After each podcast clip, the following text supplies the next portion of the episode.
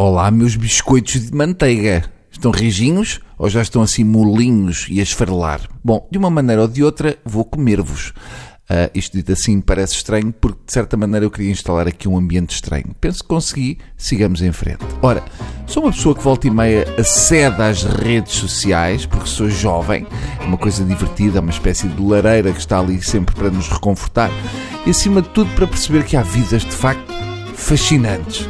A não ser que a vida daquela gente toda seja terrível e só seja interessante quando precisam de conteúdo para alimentar a rede social, o que seria uma coisa idiota e impensável. Bom, mas no meio daquilo tudo há uma coisa que me continua a fascinar e que é o seguinte: unboxing. Ora, o que é unboxing?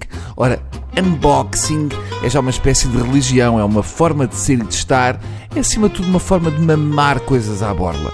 Eu sei que dito desta forma não tem o mesmo glamour, mas talvez seja porque de facto é uma coisa sem grande glamour. Mas o que é certo é que não há nada que se faça mais no Instagram do que unboxing à bruta.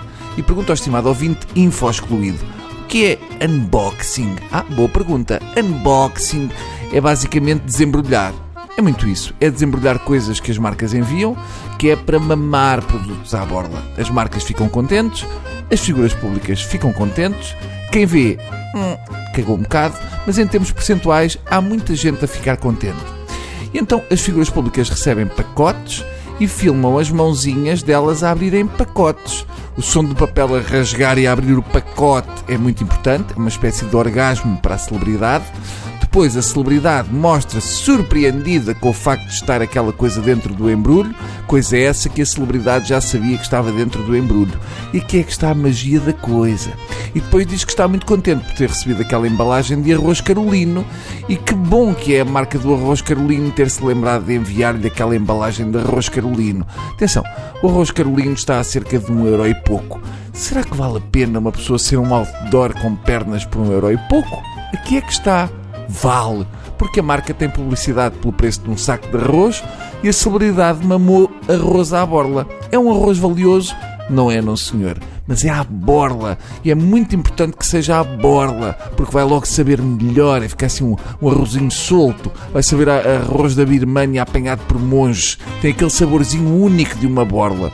Depois fazem uma story, logo a seguir a vender uma embalagem de sumo de tomate, sumo esse que vale uns 2 euros no máximo, mas lá está, é tomate de borla, que é o melhor tipo de tomate. Depois, depois vou até um restaurante, restaurante esse onde filmam um prato com sushi, está feito, está pago. Depois uma massagem, onde se mostram levar uma esfrega e o rabo lá atrás a abanar e a dizer, é, esta Carolane de facto a massajar não há como ela. Puma, menos 50 euros de massagem. Depois fotografam o retrovisor do carro onde mostram os brincos, são menos uns brincos que têm de comprar. Depois vão até ao ginásio e filmam o PT a dizer: Epá, está ótimo, Júlio, mais 30 dessas. E o PT mama cerca de 0 euros. Depois, xixi cama. Cama é essa que também foi oferta de uma marca de móveis de Passos de Ferreira a nível de 0 euros. E depois é dormir, acordar e repetir. Caramba, como é boa a vida de quem não tem vida. Adeus.